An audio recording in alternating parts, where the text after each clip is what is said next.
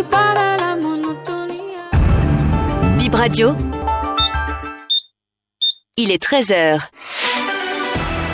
Bip Radio, le journal.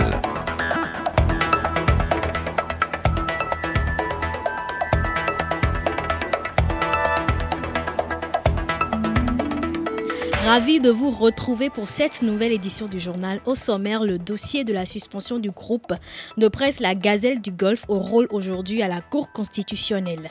L'audience est actuellement suspendue après étude de quelques dossiers. La caravane du livre et de la lecture a démarré depuis hier. L'invité d'honneur, c'est la lauréate du prix Goncourt des lycéens 2020, Djali Amadou Amal. Victime de mariage précoce, elle met la violence conjugale au cœur de sa plume. Et pour finir, la fête des morts c'est aujourd'hui sur le calendrier.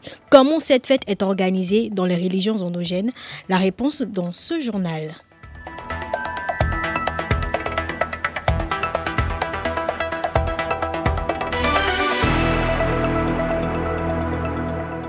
Je le disais en titre, l'audience suspendue à la Cour constitutionnelle a repris il y a moins d'une heure. La juridiction doit rouvrir le dossier lié à la suspension du groupe de presse La Gazette du Golfe. Depuis l'ouverture de l'audience ce matin, les sept sages se sont penchés sur d'autres affaires. Je rappelle que le 8 août dernier, la HAC a décidé de la suspension de ce média pour apologie de coup d'État. Plusieurs personnes ont porté plainte contre l'instance de régulation des médias. Ce sont ces plaintes qui devront être étudiées par la Cour constitutionnelle. Nous sommes à la troisième audience ce 2 novembre. Les détails avec Francesca Assoba. Un ancien employé de la société Colas risque 5 ans de prison ferme pour une affaire de 300 millions de francs CFA. Il a comparu devant la criette. L'un des patrons des finances et le chef comptable sont aussi impliqués dans ce dossier. L'ancien employé a démissionné avant que l'affaire n'éclate. Ils sont au total trois mis en cause, mais jusqu'au procès, les deux autres restent introuvables. Ils se sont enfuis depuis le début de la procédure. Il a reproché à l'homme dans le box des accusés de la criette d'avoir effectué des opérations sans pièces comptables. Il est poursuivi pour abus de confiance. Le procureur a requis contre lui 5 ans de prison ferme, 2 millions d'amendes, plus le paiement de 300 millions afin de réparer le préjudice causé à la société. Son avocat estime que la Cour doit situer les responsabilités. Son client n'a joué aucun rôle déterminant dans le dossier, soutient la défense.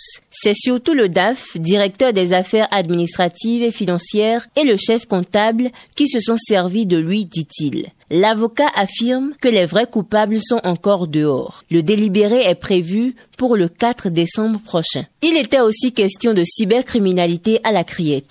Deux jeunes hommes ont comparu pour escroquerie par le biais d'un système informatique. Ils ont reconnu les faits. Les deux ont été interpellés le 23 août 2023. Le ministère public requiert 5 ans de prison ferme et la confiscation du contenu du scellé. Le délibéré est prévu pour le 27 novembre. On finit au tribunal de Cotonou où un cambrioleur du ministère de la Culture a été jugé. Selon le ministère public, il aurait déjà vidé trois climatiseurs de leur moteur. Les agents de sécurité l'ont surpris en train de vider le quatrième au lendemain de la disparition des premiers moteurs. C'est ainsi qu'il a été pris puis arrêté par la police. À la barre, le présumé voleur a nié les faits. Le ministère de la Culture réclame la restitution des moteurs. Le dossier est renvoyé au 29 novembre.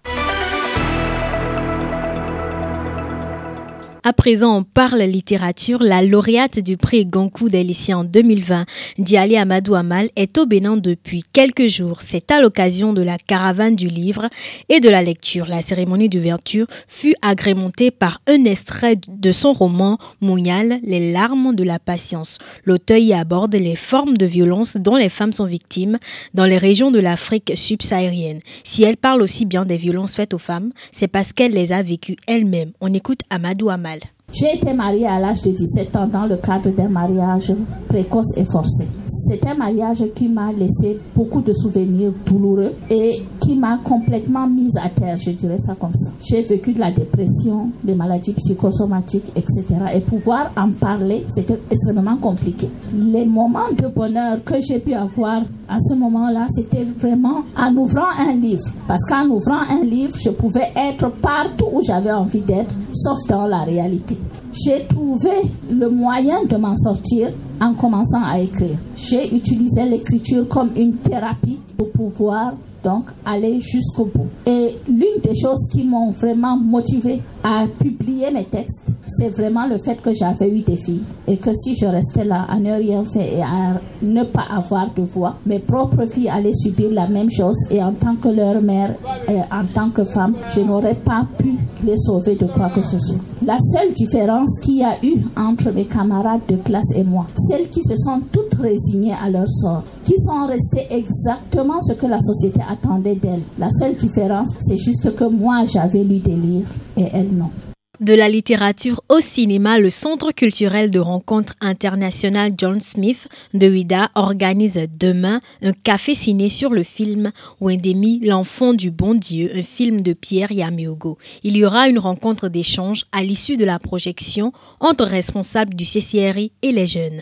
Ulrich Bossou, un des responsables du CCRI. C'est Wendemi, l'enfant du bon Dieu, euh, un film de Pierre Yamiogo. En fait, l'objectif de ce film déjà c'est l'identité. Vous voyez, le CCRI est centré autour de l'esclavage. Et pour nous, l'esclavage, la définition que nous donnons, c'est de, de transformer une personne en une autre personne. Une personne que la personne n'est pas appelée à être forcément. Et donc, euh, ce film a pour objectif de parler de l'identité d'une personne. Et le public discutera autour de cet enfant-là qui n'a pas une identité. Parce que les parents l'ont abandonné, il s'est retrouvé dans une situation où il doit rechercher son identité, ce que les esclavagistes ont amené les esclaves à faire dans le temps. Donc, l'échange va tourner beaucoup plus autour de l'esclavage. Il y a des activités, des cafés qui sont réservés à, tout public. Par contre, il y a d'autres qui sont réservés à, des cibles euh, particulières. Celle-ci, par exemple, est réservée pas à tout public, puisqu'il y aura beaucoup plus de filles mères, beaucoup plus euh, de mères, euh,